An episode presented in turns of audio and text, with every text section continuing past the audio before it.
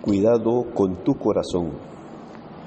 Jeremías 17, 9 y 10 nos dice, Engañoso es el corazón más que todas las cosas y perverso. ¿Quién lo conocerá? Yo Jehová, que escudriño la mente, que pruebo el corazón para dar a cada uno según su camino, según el fruto de sus obras. Es interesante poder mirar cómo el profeta mayor Jeremías hace mención de lo engañoso que es el corazón.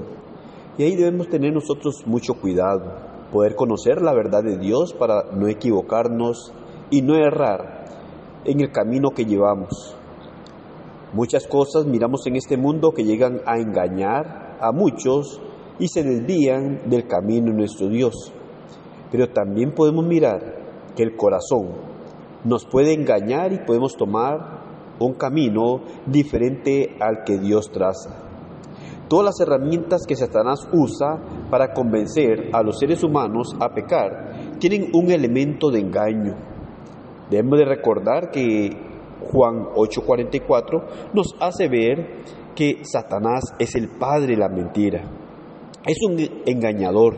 Desde el principio lo miramos de esta manera cuando nos damos cuenta ya en el huerto de Edén, cuando llegó a seducir a Eva a comer de aquel fruto que Dios había prohibido, miramos nosotros cómo llegó a desencadenar el dolor, el sufrimiento terrible en la humanidad y que hasta el día de hoy, a causa de aquel engaño a aquella mujer, sigue el hombre padeciendo porque se aleja de Dios a causa del pecado.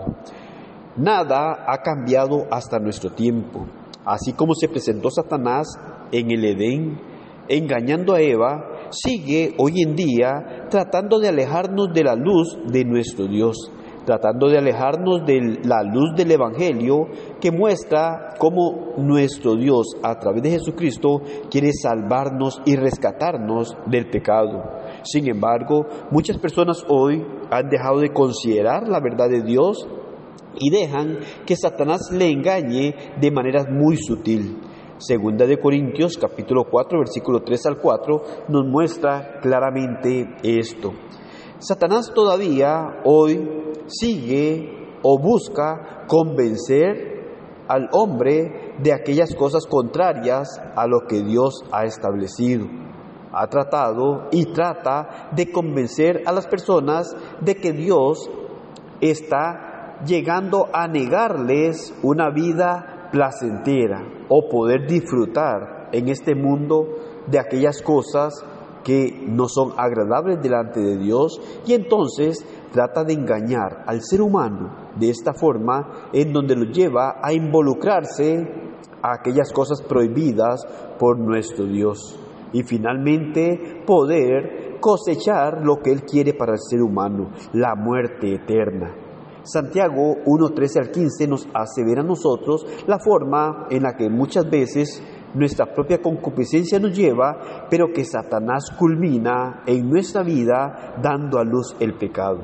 En realidad nosotros no comprendemos o muchas veces no sabemos el alcance de todas las artimañas de Satanás, pero sí es claro que debemos de conocer hoy en día que nosotros debemos de cuidarnos del engaño que Satanás trata en el ser humano y cómo llega a aprovechar cada una de las oportunidades para desviar nuestros corazones de la verdad de Dios. Hebreos 13:3. En vista de todas las maneras que Satanás trata de engañarnos, no es sorprendente el poder ver al apóstol Pedro dando advertencia a cada uno de nosotros hoy en día en 1 Pedro 5.8. También podemos mirar cómo el apóstol Pablo llega a describir de una manera muy clara el peligro de ser engañados por Satanás. Usted puede mirarlo en 2 Corintios 11 del 1 al 15. Aunque no se puede en realidad mirar tal vez de una manera muy amplia a través de este mensaje corto, debemos de considerar que claramente en los versículos 1 y 2 Pablo hace recordar a aquellos lectores en cuanto a esto. que habían sido unidos a Cristo a través de la predicación del Evangelio y seguidamente les declara el temor de que sus sentidos, es decir, sus mentes, hubieran sido extraviadas de la sincera fidelidad a Cristo. Versículo 3 al 4. En los versículos 5 al 12 consideramos nosotros el gran conflicto que empieza a describir haciendo referencia sobre los falsos apóstoles que estaban tratando de desviar los corazones de aquellos en Corinto. Pablo continúa haciendo advertencia al describir la manera en la que Satanás en muchas ocasiones llega a disfrazarse como un ángel de luz y que también sus siervos como ministros de la justicia, siendo esto únicamente con el propósito de engañar a aquellos que han conocido la verdad o aquellos que están en camino de obedecer la verdad de Dios. Juan 8:31 al 46 nos hace ver claramente lo que Satanás usa en cuanto al engaño para mantener a la persona esclavizada en el estado espiritual y que no llegue a obedecer la verdad de Dios. Usa de una y otra forma la manera muy sutil de engañar al hombre. Y lastimosamente el hombre muchas veces se deja engañar también por Satanás. Todo esto debemos de saber nosotros en cuanto a lo que Satanás hace.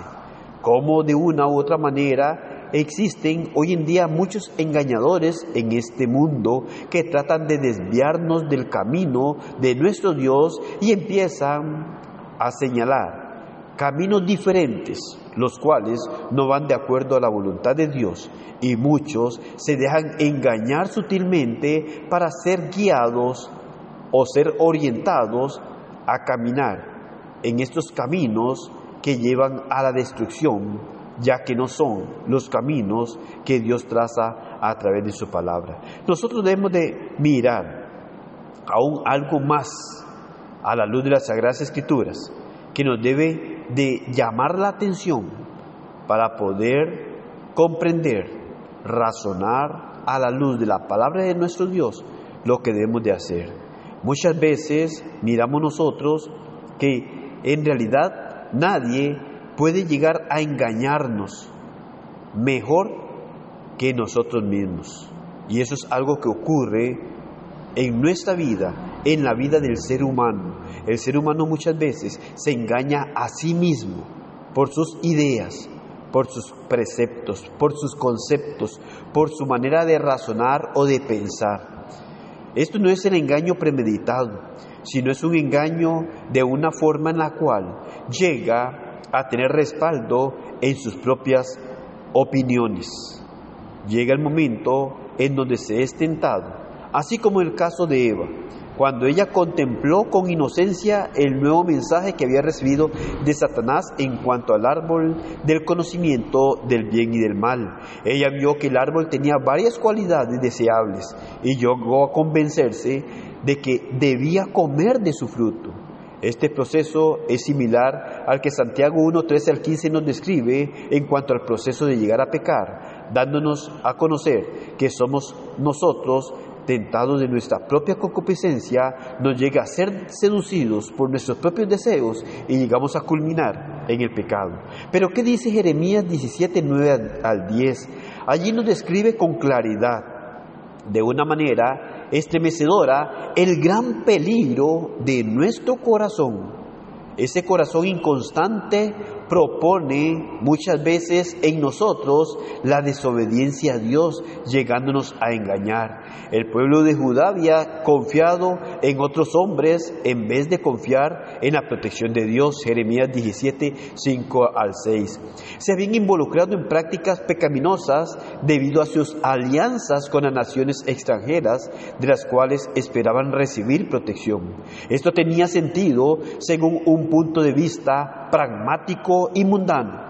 El problema era que ellos habían recibido la amonestación urgente de parte de nuestro Dios para confiar en Él y llegar a ser como un árbol plantado junto a las aguas. Tristemente sus corazones engañosos se interpusieron en el camino de la obediencia. Hay suficientes engañadores en este mundo, hay suficientes engañadores alrededor nuestro. Así que no lleguemos nosotros a dejarnos engañar por nuestro propio corazón. El corazón es engañoso más que todas las cosas. Debemos nosotros cuidar nuestro corazón y cuidarnos de nuestro corazón, porque muchas veces nos hace ver las cosas de una manera diferente a las que Dios ordena. Por esta razón necesitamos nosotros urgentemente meditar en la palabra de nuestro Dios que sea la palabra de nuestro Dios la que ilumine nuestros ojos y nuestro camino, así como lo dice el salmista 19, 7 al 11 y el versículo 119, 105, en donde habla que lumbrera es a nuestro camino la bendita palabra de Dios. Así que es urgente que meditemos en la palabra de Dios, es urgente que nosotros cada día lleguemos a examinar la palabra de Dios y escudriñarla, porque ella nos va a guiar de una manera correcta, llevándonos por la verdad, iluminando cada paso que damos para que demos un paso haciendo la voluntad de Dios y no dejándonos engañar por muchos hombres en este mundo y no dejándonos engañar aún por nosotros mismos, porque nuestro corazón muchas veces nos engaña con el sentimiento, con lo que pensamos, con lo que creemos.